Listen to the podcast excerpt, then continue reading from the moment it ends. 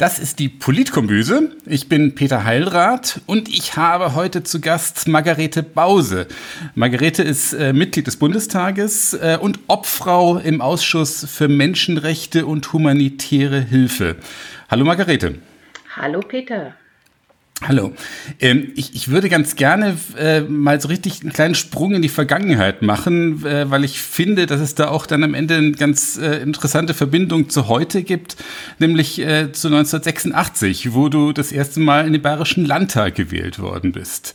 Und das war ja damals auch ein, ein Landtag, so groß verändert hat sich ja nicht wirklich, äh, äh, den die CSU dominiert hat. Eine CSU, die damals, heute ja auch nicht wirklich mit Frauen in der Politik gar nichts anfangen konnte.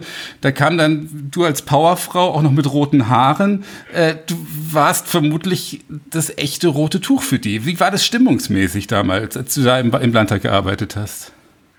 Also das war tatsächlich ein Kulturschock für die CSU für uns auch, muss ich sagen, obwohl Klar. wir uns ja schon einiges sozusagen auch erwartet haben und nicht immer nur sozusagen ähm, die schönsten Erlebnisse.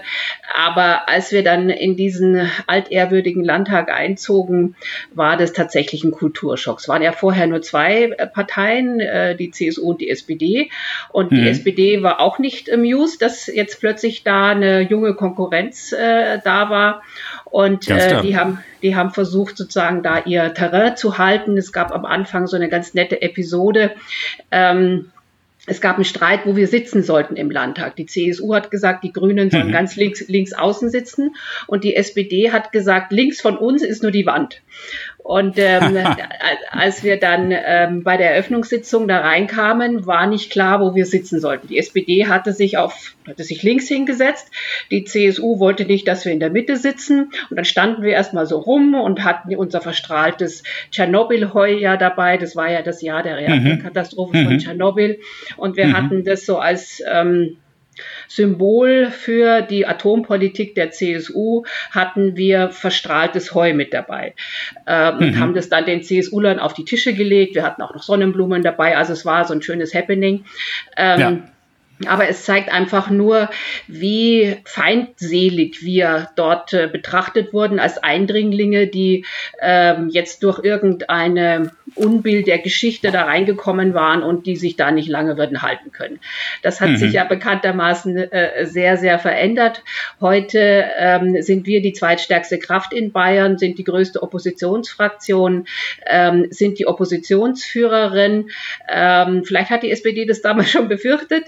Ähm, und also da sieht man aber auch, wie ja, in 30 Jahren oder fast 35 Jahren, wie wir doch dieses Land verändert haben, auch Bayern verändert ja. haben, wie die Menschen ja. sich verändert haben. Also das, ja. was damals alles noch als verrückte Spinnereien betrachtet wurden, das ist jetzt sozusagen gang und gäbe in der Politik. Ein Ministerpräsident Söder äh, versucht sich irgendwie grün zu geben, weil er halt merkt, mhm. es ist in der gesellschaftlichen Mitte angekommen, in der gesellschaftlichen Mehrheit angekommen. Und ich glaube, das ist schon auch der Erfolg von uns uns Grünen und ähm, Umweltschutzbewegungen, Frauenbewegungen, den verschiedensten gesellschaftlichen Bewegungen, dass sich in diesen äh, Jahren tatsächlich auch unser Land verändert hat und es weltoffener geworden ist, weiblicher geworden ist, demokratischer geworden ist. Ja. Und ich bin schon auch froh drüber und auch so ein bisschen stolz darauf, dass ich diese Zeit auch mitgestalten konnte. Ja, also das war tatsächlich auf gar auf jeden Fall ein, ein Einstieg in einen Paradigmenwechsel in der deutschen Gesellschaft, gar keine Frage.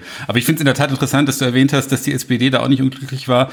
Das ist natürlich äh, auch, auch zu sehen. Wir haben im Prinzip die Grünen, dass diese ablose Mehrheit äh, der CSU geknackt. Das hat die SPD über viele Jahre nicht geschafft. Ne? Also das ist äh, auch ein Zeichen. Jetzt aber nochmal zurück quasi oder zurück oder den Sprung quasi in die Gegenwart äh, zum, zum, zum roten Tuch. Äh, damals die CSU CSU. Äh, mittlerweile äh, bist du tatsächlich rotes Tuch bei der chinesischen Regierung. Anders kann man das jetzt gar nicht behaupten, weil, weil die dir ja tatsächlich äh, auch mal die Einreise verweigert haben. Also äh, du darfst, äh, ich weiß nicht, wie, ob der Status sich da verändert hat, aber deine Menschenrechtsarbeit hat äh, tatsächlich dazu geführt, dass die dich äh, nicht im Land haben wollen. Ne? Ja, jetzt würde ich die CSU nicht äh, mit der chinesischen kommunistischen Partei vergleichen wollen. das wäre jetzt ja. dann, glaube ich, noch etwas äh, vermessen. Ähm, aber tatsächlich geht meine mein Engagement ähm, für die Menschenrechte in China auf eine Reise mit dem damaligen bayerischen Ministerpräsidenten Horst Seehofer zurück nach China. Mhm. Mhm. Ich erinnere ähm, mich, ja. Und ähm, da war es so, das war 2014, November 2014. Ähm, und ähm, das Thema Menschenrechte fand bei dieser Reise überhaupt nicht statt. Es ging um Wirtschaft, mhm. es ging um Fußball. Der FC Bayern wollte dort Fuß fassen. Ähm, so und ähm, ich hatte die Chance über persönliche Kontakte, die ich hatte, tatsächlich Ai Weiwei zu treffen ähm, mhm. im Rahmen dieser Reise. Es war auch so, dass äh, es auch tatsächlich so einen Nachmittag zur freien Verfügung gab und den habe ich mhm. genutzt, um ähm, ähm, Ai Weiwei, der damals noch ähm, in China war, der in Hausarrest war, der keinen Pass hatte, der nicht ausreisen mhm. durfte, äh, mhm. in seinem Studio zu treffen. Ähm, und das machte natürlich ganz schnell auch die Runde. Ich hatte äh, DPA-Fotografen dabei äh, und auch zwei Journalisten und das hat Seehofer natürlich überhaupt nicht gefallen, weil es deutlich machte, dass er sich eben um die Frage von Dissidenten äh, ähm, von Meinungsfreiheit, von Menschenrechten überhaupt nicht gekümmert hat. Ähm, und ähm, da hat er, also hat sich wahnsinnig geärgert und er hat damals gesagt, wo Bause ist, ist Ärger. das Zitat habe ich auch gelesen, ja, genau. Ja, ja, was, was natürlich sagt für eine Oppositionspolitikerin schon ein sehr, sehr großes Lob ist. So, ja. aber diese Begegnung damals mit Ai Weiwei, mit dem ich bis heute wirklich auch freundschaftlich verbunden bin, ähm, hat mich tief berührt. Und also das ist auch wirklich was, was mich bis heute auch noch, äh, ähm, also was mich prägt, was, was mir wichtig ja. ist, weil ich ihm damals gefragt habe, nutzt das denn tatsächlich was, wenn westliche Politiker nach China kommen und äh, dort die den Herrschenden ermahnen, sie, sie sollen doch die Menschenrechte einhalten. Mhm. Und dann mhm. hat er gesagt, also es nutzt nur dann etwas, wenn sie gut vorbereitet sind, wenn sie ganz genau wissen, was los ist, wenn sie ganz konkrete Namen haben, wenn sie wissen, was mit den Menschen ist, mhm. dass die verschwunden sind, dass sie im Gefängnis sind. Wenn Sie ganz konkret nachfragen, was ist, dann nutzt es etwas. Und das ist das Einzige, worauf wir unsere Hoffnung setzen, dass Sie, die mhm. Sie das Glück haben, in einer freien Gesellschaft leben zu dürfen, dass Sie uns nicht vergessen. Mhm. Und das hat mich so tief berührt, weil ich mir dachte, genau, ja, also das, das ist äh, unsere Verantwortung, ähm, dass mhm. wir die Menschen, die ähm, leiden unter totalitären und autoritären Regimen, die im Gefängnis sitzen, weil sie für die Freiheit eintreten, die wir genießen dürfen, das ist das Mindeste, dass wir uns auf deren Seite stellen, dass wir Absolut. ihnen eine Stimme geben, ein Gesicht geben. Ähm, und das hat ähm, auch zu meinem sehr starken Wunsch geführt, dann im Bundestag ähm, die Menschenrechtspolitik für die grüne Fraktion äh, gestalten zu dürfen. Und ähm, meine Fraktion hat mir dieses Feld auch tatsächlich übertragen und dafür bin ich auch sehr, sehr dankbar. Ja, und du bist ja auch Mitglied in der äh, deutsch-chinesischen Parlamentariergruppe. Ne? Da stelle ich mir jetzt aber natürlich vor, dass die Arbeit natürlich schwierig, weil, weil die, wenn die Chinesen sich da der, der Kommunikation, dem Austausch äh, offensichtlich so ein Stückchen verweigern, wie, wie, wie geht es dann in der Praxis weiter? Das ist ähm, in der Tat schwierig, ähm, weil es mittlerweile so ist, dass ähm, die chinesische Botschaft eigentlich jegliche Treffen, an denen ich teilnehme, verweigert. Ja. Also da ist einfach ähm, ein Cut, da gibt es keine Kommunikation äh, mehr. Auch ähm, wenn wir versuchen, aus der chinesischen Botschaft jemanden zu uns zum Gespräch in die Fraktion einzuladen, dann ist die Frage, ist die Frau Bause dabei? Und wenn ich dabei bin, gibt es dieses, ähm, diesen Austausch nicht. Ähm, mhm. was, was ja aus meiner Wahrnehmung ein Zeichen von Schwäche ist. Ja, ja, also was, was soll der Käse? Ja, ja. also China ist ähm, äh, ein Riesenreich, ist eine Weltmacht ja, und dann geht es darum, ob ich bei einem Gespräch dabei bin oder nicht dabei bin oder ob ich bei einer Reise teilnehme oder nicht teilnehme. Also es ist im, Grunde absurd, ähm, wie da die chinesische Seite agiert. Und ähm, tatsächlich ähm, ist es so, ich meine, es hat auch jetzt in den letzten Monaten, auch wegen äh, der Pandemie, hat es auch da kein Treffen oder Reisen oder sowas gegeben. Nicht nur nicht Klar. mit China, sondern auch mit anderen Delegationen nicht. Aber tatsächlich ist es so, dass da der Austausch ähm, sehr, sehr ähm, ja fast schon eingefroren ist. Ja. Ähm, was jetzt nicht nur an meiner Person liegt, aber was damit zusammenhängt, dass äh, die chinesische Seite keine Kritiker dabei haben will, wenn es äh, um Gespräche geht. Ähm, und das kann ich im Grunde nur als Eingeständnis von Schwäche bezeichnen. Ja, Absolut, so sieht's aus. Aber spannend ist ja die allgemeine Frage, wie kann das weitergehen? Das ist ja, dass ja China, ich sag mal, auch ein bisschen eine Blaupause für das Verhältnis auch zu anderen autoritären Staaten. Ich sag mal, zu Russland, das ist vielleicht nicht unähnlich. Ähm, wo wir quasi auch Kommunikation weiter wollen, auch Handelsbeziehungen ja ganz intensiv haben. Wie kann man mit diesen Staaten wir wirksam umgehen, äh, gerade im Punkt Menschenrechte, äh, ohne sich jetzt komplett zurückzuziehen? Also was, was, was kann der, der richtige Weg sein? Oder ich, ich greife jetzt mal ein Zitat raus. Du hast mal, du hast auch mal, das ist ein Zitat, glaube ich, aus einem NTV-Bericht. Äh, da wurde, wurde Maas als, als Besserwisser Weichei bezeichnet, äh, quasi als Symbol für die, die deutsche Politik, die, äh, die sich zwar äußert, aber nicht schafft, auch in den in relevanten Fragen irgendwie auch mal Druck zu erzeugen. Ähm, was, was ist denn, was wäre denn der richtige Weg? Was kann man tun? Also ich glaube, man muss bereit sein, in Konflikte zu gehen und auch Konflikte auszuhalten. Hm. Ähm, sonst werden wir Menschenrechtsthemen ähm, nie durchsetzen. Ja. Ähm, wenn wir als starkes Land in Europa, als starke Wirtschaftskraft, nicht nur in Europa, sondern weltweit, wenn wir es nicht schaffen, unsere Stärke, also mit Selbstbewusstsein deutlich zu machen, wir wollen Austausch, wir wollen Dialog, wir wollen Gespräche, aber auf der Grundlage der Menschenrechte, auf der Grundlage von gleichen Standards. Ähm, hm. wer, wer sollte es denn schaffen? Also ich hm. erlebe ähm, auf der europäischen Ebene immer wieder, dass viele sagen, warum ist Deutschland eigentlich so vorsichtig, äh, fast schon hm. feige? Die haben hm. doch überhaupt keinen Grund. Ja, es gibt viele kleine Länder in Europa, die viel offensiver sind. Tschechien zum Beispiel oder auch Schweden. Hm. Ähm, so, und äh, viele gucken auf Deutschland und warten auf Deutschland, dass es da klare Ansagen gibt und die kommen nicht. Ja. Ähm, und ähm, ich glaube, deswegen muss man erstmal konfliktbereit sein und auch klare Ansagen machen und sagen, also zum Beispiel ein 5G-Ausbau mit einem chinesischen Unternehmen, das der staatlichen Kontrolle unterliegt, geht nicht, machen ja. wir nicht, weil wir würden uns damit sozusagen erpressbar machen, in die Hände ja. einer chinesischen äh, KP begeben mit all den ähm, dramatischen Folgen, die das bedeuten würde. Da ja. hat sich die Kanzlerin ewig drum herum gedrückt, die Bundesregierung, andere europäische Länder haben gewartet. Wann kommt eigentlich Deutschland? Wann gibt es da eine Ansage aus Deutschland? Kam ganz, ganz lange nicht. Jetzt scheint es sich so abzuzeichnen, ähm, als äh, gäbe es da jetzt tatsächlich auch die politische Entscheidung, Huawei nicht äh, am 5G-Ausbau zu beteiligen. So, hm. also ich glaube, man muss erstmal konfliktbereit sein wird es sicherlich auch eine Gegenreaktion geben. Ähm, da werden sicherlich auch Gesprächsformate erstmal abgesagt werden.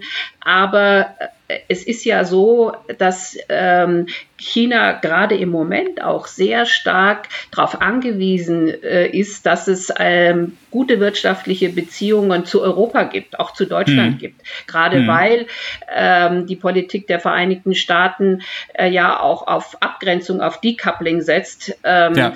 äh, ist die chinesische äh, Politik darauf angewiesen, gute Kontakte zu Europa zu haben.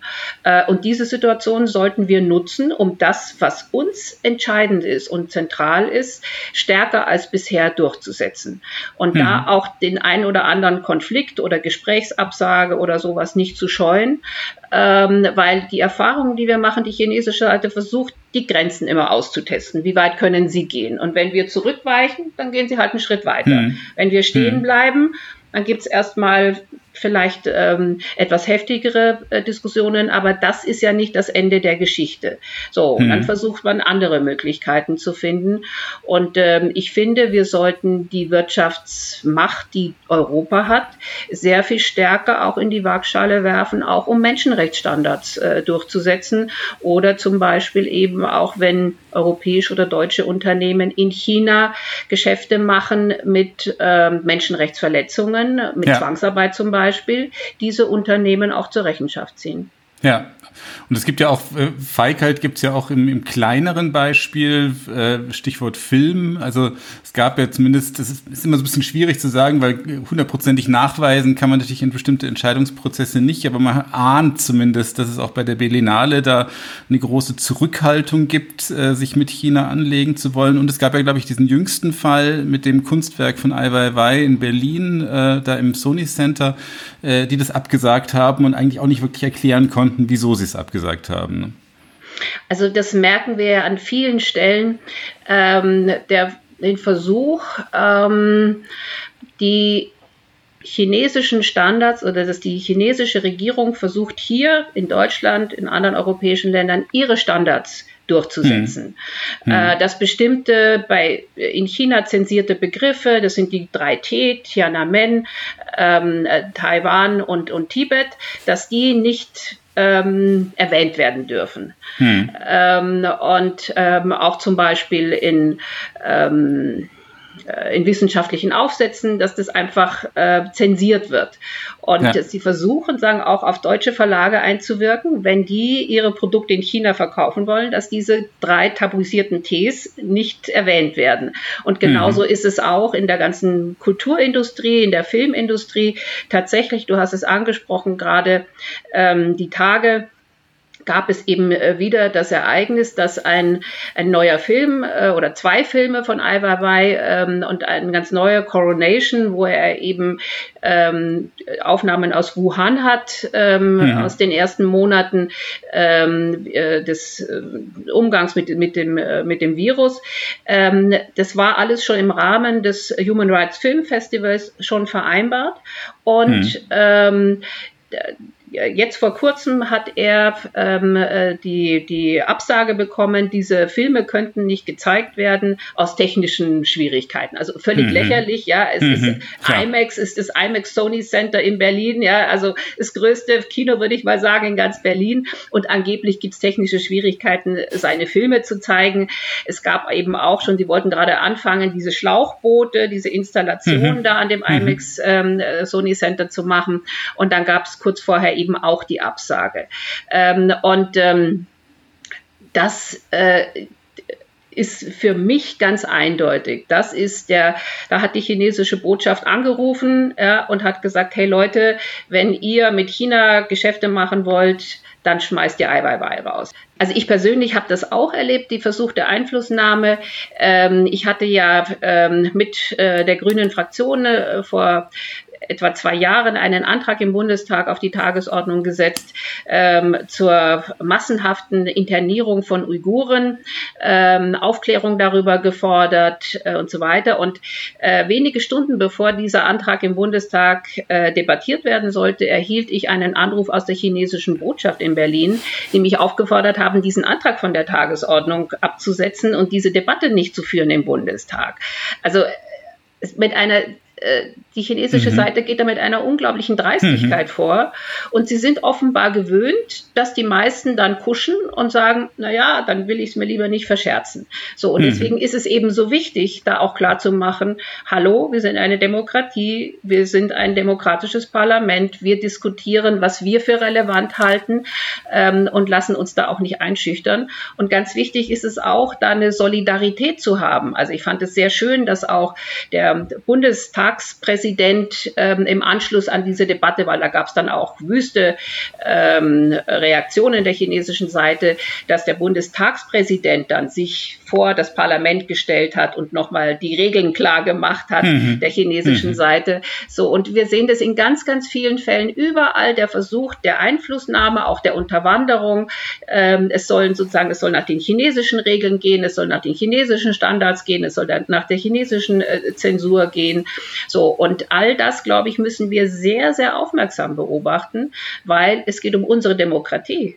Ja, es geht ja, darum, ja. nach welchen Regeln möchten wir äh, hier in unserem Lande äh, verfahren.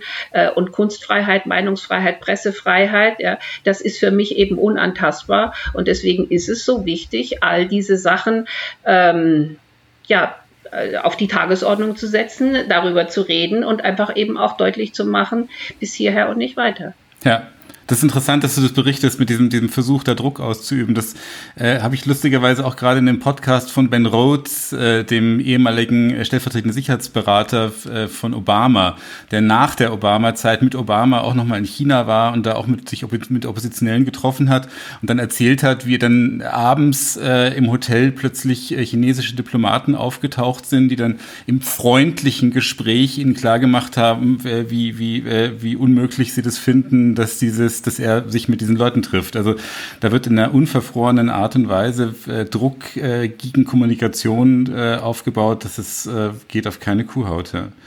Ähm, jetzt hast du die zweite parlamentarische äh, Parlamentariergruppe, in der du Mitglied bist, ist die, ja die deutsch-belarussische. Das ist quasi auch nochmal wieder, ein, mhm. wieder ein, das, das zweite große Konfliktfeld. Also da hast du dir auch wieder was, äh, was, was Knackiges ausgesucht.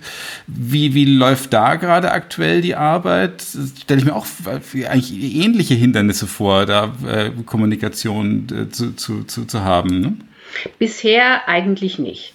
Okay. Ähm, also ich war im Februar diesen Jahres mit einer Delegation des Bundestages, waren wir in Minsk mhm. ähm, und wir hatten die Gelegenheit tatsächlich auch mit vielen Journalistinnen und Bloggern zu reden, mit Menschenrechtsverteidigern, äh, mit den verschiedensten Gesellschaft, zivilgesellschaftlichen Gruppen zu reden, aber auch zu sehen, was da in dem ganzen IT-Bereich los ist. Viele Start-ups, die, ähm, die da ähm, sich etabliert haben. Ähm, so, also das war eine sehr, sehr interessante Reise und wir hatten wirklich die Gelegenheit, auch viele Gesprächspartner zu treffen. Ich habe dort jemanden getroffen, ähm, der mittlerweile auch auch ähm, im Gefängnis ist, Mikalai Statkiewicz. Statkiewicz ähm, mhm. hat 2010 als Präsidentschaftskandidat kandidiert, ähm, wurde dann auch, also ihm wurde die Kandidatur verboten, er wurde dann auch inhaftiert, war zwischenzeitlich häufig im Gefängnis ähm, und ich hatte die Gelegenheit, ihn auch persönlich zu treffen und er hat mir eben auch nochmal geschildert, wie die Überwachung, äh, wie stark der KGB äh, im Land unterwegs ist, wie sehr mhm. Lukaschenko Lukaschenko, obwohl er immer vorgibt, er äh, wolle sich von Russland abgrenzen, von Russland abhängig ist äh, und mit Russland zusammenarbeitet, was sich jetzt ja auch wieder äh, gezeigt hat. Ich hatte tatsächlich auch die Gelegenheit, mit dem belarussischen Botschafter in Berlin wenige Tage vor der Wahl ähm, im August äh, zu sprechen, ähm, habe ihm nochmal ähm, meine Anliegen geschildert, ähm, freie und faire Wahlen. er hat dann ja, ich sag mal, man muss aufpassen, dass es nicht gewalttätig wird. Also hat das Narrativ, das jetzt ja auch die ganze Zeit bemüht wurde, da schon ähm, angetextet. Aber tatsächlich gibt es bisher einen relativ guten Austausch auch mit dem Botschafter. Wir hatten mhm. auch ähm, vor 14 Tagen auch nochmal mit der Parlamentariergruppe hatten den Botschafter eingeladen. Er kam auch, hat es nochmal aus der Sicht der, der Regierung geschildert, aber das hat mich auch gefreut, dass eigentlich über die Parteigrenzen hinweg alle Abgeordneten äh, sich sehr klar positioniert haben, die Zivilgesellschaft ähm, unterstützt haben, ähm, freie und faire Wahlen äh, gefordert haben und so weiter.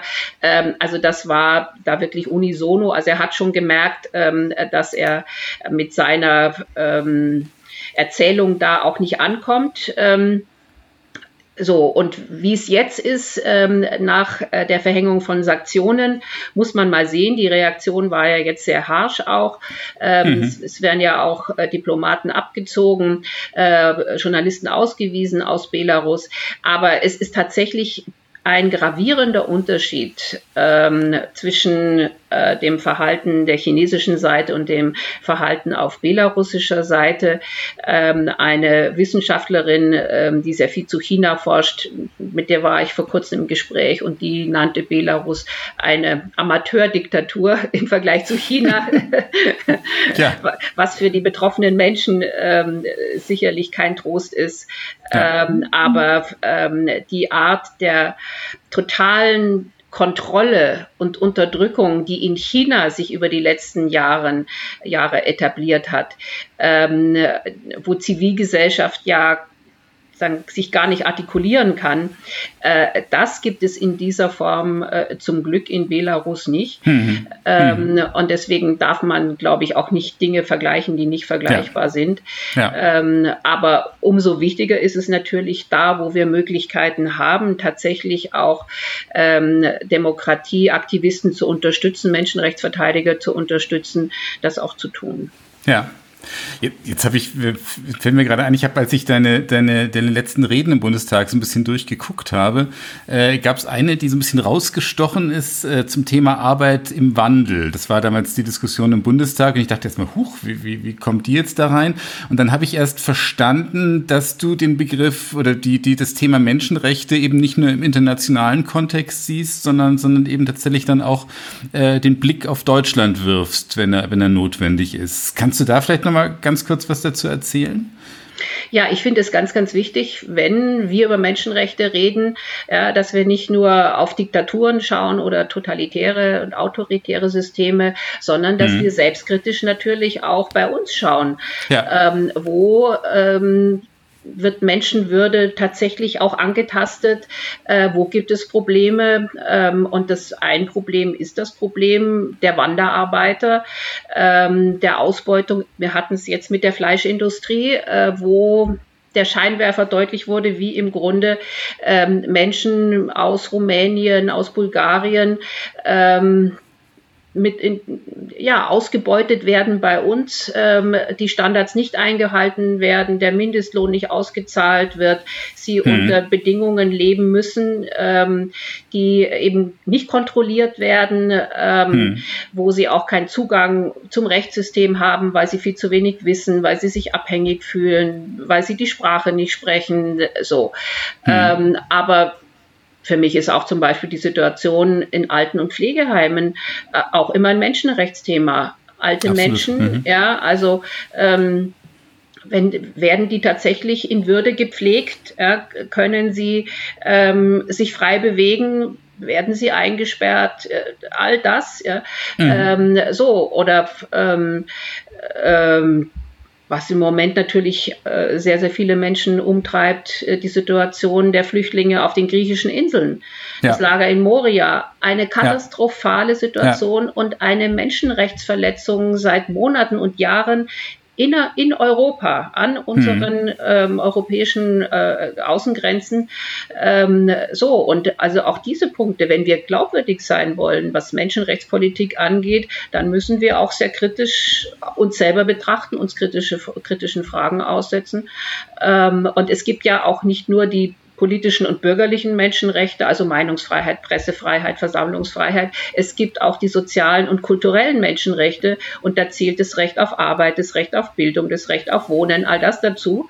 Und äh, beide sind gleichwertig äh, und gleich wichtig und deswegen ähm, ist es, glaube ich, nur dann oder sind wir in der Menschenrechtspolitik nur dann glaubwürdig, wenn wir uns selber auch ähm, sozusagen kritische Fragen stellen und versuchen, da, wo wir Probleme Probleme sehen und wo wir Defizite haben, die zu beheben. Ja, du hast es ja gesagt, ich greife das nochmal raus. Das finde ich besonders wichtig zu sehen, dass eben auch die EU äh, in der Tat unseren Ansprüchen an Menschenrechtspolitik weder im Inneren noch im Äußeren äh, genügt. Also da äh, ist auch noch eine ganz, ganz, ganz große Baustelle. Ähm, jetzt, ähm, was, was sind denn, wir sind ja so quasi schon fast auf dem Sprung in die, in die nächste Legislaturperiode beim Bundestag, zumindest weil jetzt so der, der, der Vorwahlkampf und dann der Wahlkampf äh, beginnt. Gibt es denn Ziele, äh, äh, Projekte, die du dir für die, die nächsten äh, äh vier Jahre Bundestag besonders vorgenommen hast? Also ähm, was ich gerne machen würde, wäre erstmal in Deutschland auch die Menschenrechtsarchitektur zu stärken. Äh, mhm. Was muss man sich darunter verstehen? Die Institutionen, die wir haben, um Menschenrechte zu schützen, um Menschenrechtsverteidiger zu schützen, ähm, die stärker zu machen, als sie sind. Wir haben das Deutsche Institut für Menschenrechte. Im Übrigen war das Kämpfen der Grünen zu verdanken in den äh, nicht also ich habe das vorgefunden zum Glück aber Tom Königs zum Beispiel mein Vorgänger mhm.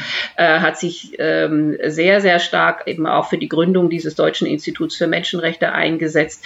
Das hat aber muss sozusagen jedes Jahr wieder gucken wie sie finanziell ähm, äh, durchkommen. Also das müsste stärker werden. Auch die Position der oder des Menschenrechtsbeauftragten der deutschen Bundesregierung ähm, diese äh, Person hat zweieinhalb Stellen Zuarbeit, ja, was absurd ist, wenn man sich andere Beauftragten stellen, wie den Behindertenbeauftragten oder den Datenschutzbeauftragten oder sowas ansieht. Die haben ein Vielfaches ähm, an ähm, äh, Unterstützung äh, durch, durch Personal.